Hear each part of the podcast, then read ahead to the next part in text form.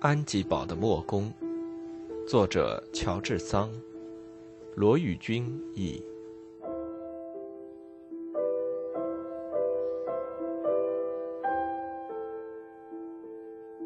三乞丐。当我们的旅客从沙土的地带走到黑谷的泥泞的粘性的土地上的时候，道路可就更难走了。在这个什么也不出产的高原的边界上，布朗西蒙夫人欣赏着无边的可爱的风景，从她的脚下展开，一直到苍穹那里的风景。天边有几处淡紫色的树木，衬托在落日的光辉所装点出来的黄金的帷幕上面。在法国，很难找到这般美丽的地方。仔细考察一下这里的植物，不算得很茂盛，并没有什么大河从这边的原野流过，也没有什么强烈的阳光照耀在青石盖成的屋顶上。在这平静的自然界里，没有如画的山脉，没有奇特惊人的景致，只有一望无边的田野、草原、陵园和村里的道路。在蔚蓝色的背景上，一片青葱协和的气氛里，呈现出各种不同的形态和色调。一带不可以数计的墙垣，隐藏在果园后面的茅屋，一行行形同帘幕的白杨树，远处密集的星罗棋布的牧场，暗淡的田亩和高原上鲜明的藩篱，衬托出附近的地形来。这一切便是从拉布瑞伊或者割裂那里一眼可以看到的，五十平方里以内的协和的全部的自然风景。可是我们的旅客不久便看不见这一带美丽的风景了。一经踏上黑谷的斜坡，景色立刻改观。在两旁都是高高的荆棘的道路上颠簸着的时候。他们虽然没有在深谷里行走，可是这些道路本身便是深谷。沉没在树梢后面的太阳，使得这些道路呈现出一片奇特的、又优雅又荒凉的景象。这些隐藏在浓密阴影里的神秘的远景，像翡翠般绿色的峰峦，把我们引到迷途或者死水潭或者急转的斜坡那里去。这些斜坡，车子一走下去就不能再上来了。总之，这一切不断的在使我们长恍迷离。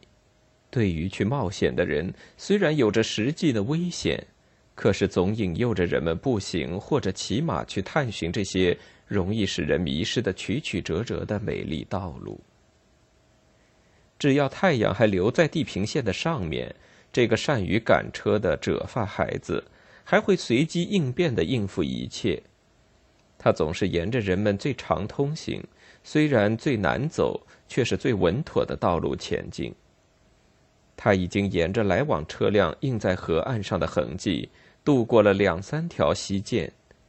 可是太阳落山以后，黑暗很快就降临在这些低洼的道路上。他们最后问到一个乡下人，那人满不在乎的回答道。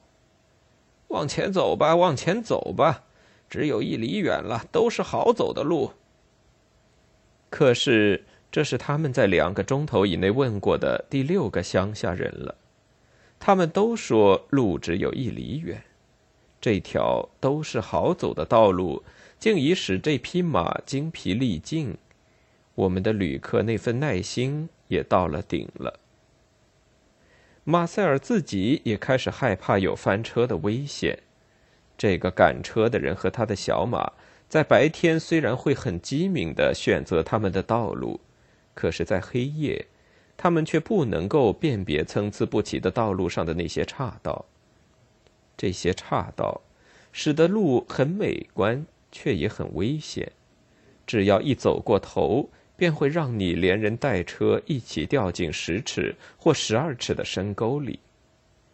这个赶车的孩子从来没有深入黑谷到这般遥远的地方，他不耐烦起来，每当他走错了道路，不得不转回正路的时候，便像魔鬼附体一般诅咒不已。他抱怨说自己渴了、饿了，马也疲乏了，可是又拿起鞭子不停的抽打他，摆出城里人的架子，呼唤所有的鬼魅来诅咒这荒野的地方和这里蠢笨的居民。不止一次，马塞尔和他的随从们每见一个危险的斜坡，如果道上没有什么泥的话，便下车步行。可是没有走上五分钟，总是遇见越来越狭窄的道路，或者被一潭不流动的死水拦住。像她那样体态脆弱的女人，是不能够步行过去的。生长在巴黎的许瑟特说：“他宁愿坐在车子上颠簸，也不愿意把他的鞋子踩在这些泥浆里去。”拉比尔一辈子只习惯于穿着薄底鞋走光滑的地板，现在显得异常的笨拙和沮丧，以致布朗西蒙夫人都不敢把他的儿子交给他抱。他们向乡下人问路，不管在哪条路上。乡下人总是千篇一律的回答他们说：“一直走，总是一直走。”这简直是在开玩笑，等于告诉人们说人应当用脚走路一样。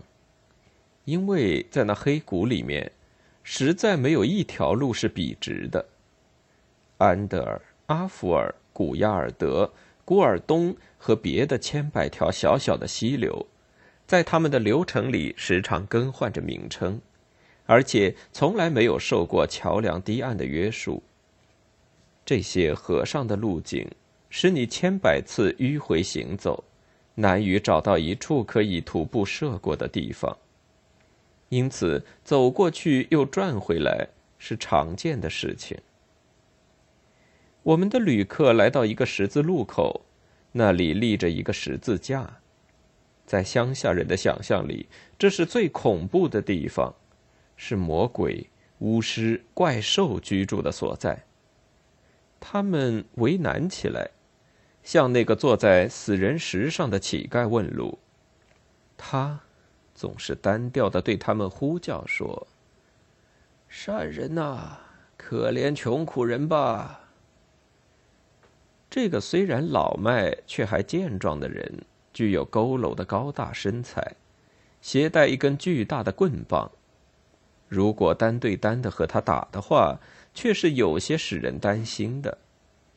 大家看不大清楚他面孔上严肃的细纹，可是，在他嘶哑的声调里面，有一种像是命令而不是乞求的语气。他的忧愁的姿态和褴褛的破衣。和他帽子上所戴的凋谢了的花朵和褪色的缎带，那副故意装出的滑稽的样子，像是不大调和似的。朋友，马塞尔对他说，一面送给他一枚银币。如果你知道的话，请你指点给我们去布朗西蒙的道路。乞丐不回答他，反而高声的、严肃的用拉丁语念道。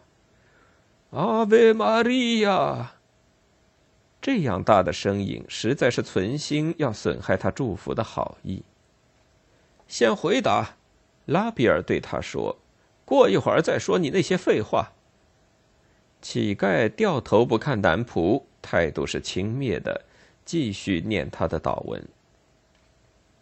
别同那家伙讲话，赶车的孩子说道：“这是个老乞丐，到处流浪。”连他自己都不知道走到哪儿去，大家到处都能碰上他，但是没有在任何一个地方看见他的神智是清醒的。到布朗西蒙去的道路吗？乞丐在念完祷文之后，终于说话了：“我的孩子们，你们走错了，应该转回去，走第一条向右拐的道路。”你的确知道吗？我去过那里不止六百次了。如果你不相信，你爱怎么走就怎么走，我管不着。他好像挺有把握似的。马塞尔向赶车的孩子说：“我们应该听他的话。他骗了我们又没有什么好处。呸！有害人的快乐呗。不放心的赶车的孩子回答道：“我才不信他呢。”马塞尔坚持要听从乞丐的指点。不久，赶车的人便深入到一条又狭窄又弯曲，而且特别危险的斜坡道路中去了。我就说吧，赶车的孩子赌咒的说：“马也没走一步，就几乎要滑倒。听那老坏蛋的话。”是会使我们迷路的。前进吧，马塞尔说道。既然我们没法后退，他们越往前走，那条路就越没法走了。可是路是那么窄，也不能把车子再转回去。两边高高的藩篱把车辆紧紧的夹在当中。那匹忠心的小马费尽了力气，才获得奇迹般的成功。终于走完了这段斜坡，来到一棵又老又大的橡树下边，好像是在一座森林的边缘一般。道路忽然显得宽了。他们看见，面前有极大的一株死水，却不像一条河流的浅滩。赶车的孩子还是一直的往前赶，可是正走在当中，车轮陷入水里是那样的深。他只好下来，极力想从侧面把车子拉出来。这是他那匹消瘦的比西法尔所要完成的最后的战绩。那辆车子倾斜到他的轮子中心的圆木轴那里，牲口扑倒了，扯断了配套，于是不得不解开他的缰绳。拉比尔站在水里，水一直淹过了他的膝盖，呻吟的好像一个快要死去的人一般。虽然他帮助赶车的人解决困难，可是要把车子拉出来，他们的努力是枉然的。他们两人的气力都不够大。后来，赶车的人缓缓地爬上马背，指着地狱里所有魔鬼的名字，咒骂着那个作怪的乞丐。他骑在马上飞也似的跑了。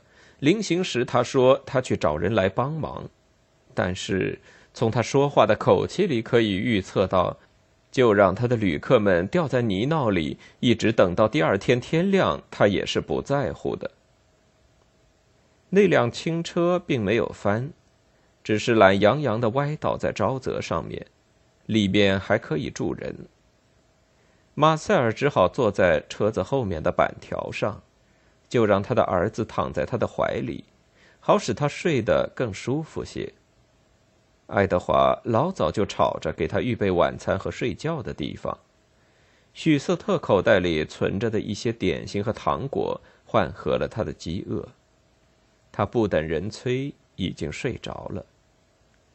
布朗西蒙夫人断定，那个年轻的赶车人如果已经寻到一个安息的地方，他不会很快就转来的。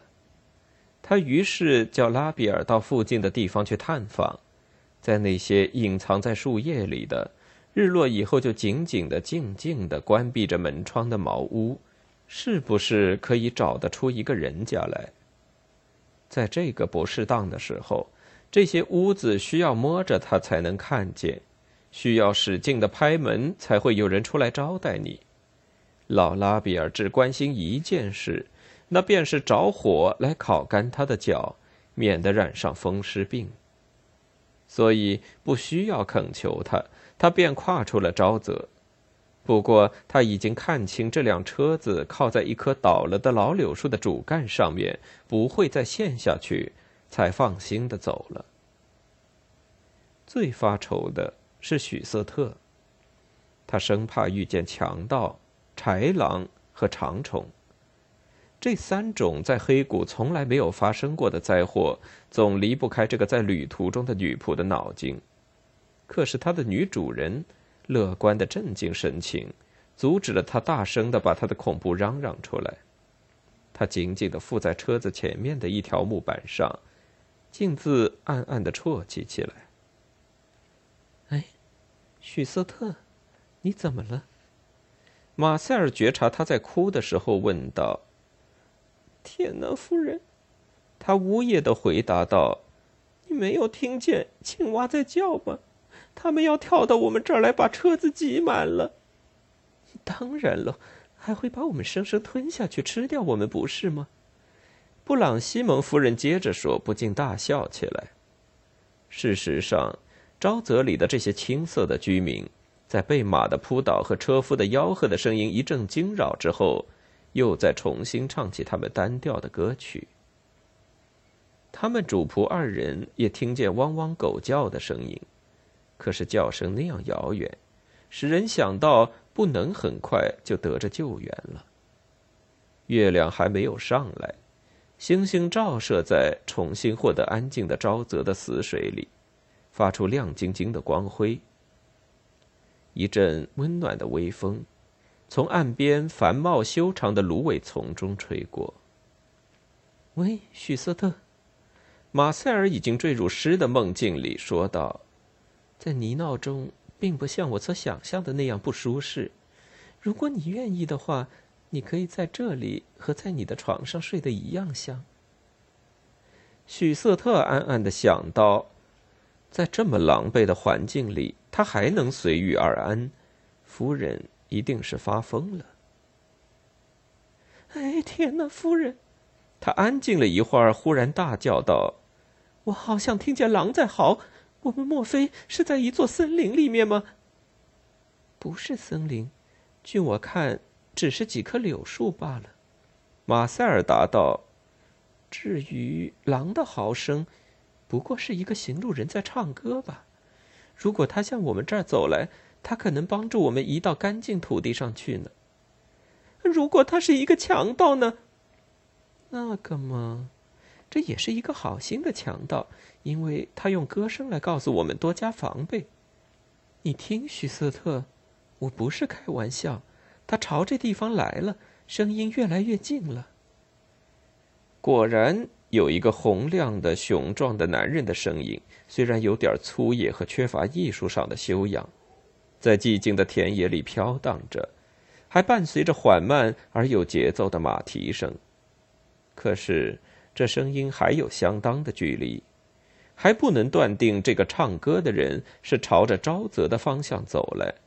因为这里很可能是一条死路。当歌声终了以后，也许是因为马在草地上行走，也许是因为这个本村的人转了方向，什么也听不见了。就在这个时候，惊魂甫定的许瑟特看见一个静悄悄的黑影，沿着沼泽的岸边溜了过来。那个影子。反映在水里更显得庞大，他情不自禁的大叫了一声。这个影子深入泥淖，带着缓慢的警戒的步子，直向轻车而来。不要怕，许瑟特，布朗西蒙夫人说道。他在那个时候自己也没什么把握了。这是刚才碰见的那个老乞丐。也许他会给我们指点一个人家来救援我们。朋友，他很有机智的说：“我的仆人在那边，要来找你，请你指点我到任何一个人家去的道路。”我的小女孩，你的仆人不在那儿。乞丐亲昵的回答：“他已经走远了，而且他这么老，这么笨，这么软弱。”在这儿一点用也没有。这一下，马塞尔也害怕起来。安吉堡的墨宫，作者乔治桑，罗宇军译。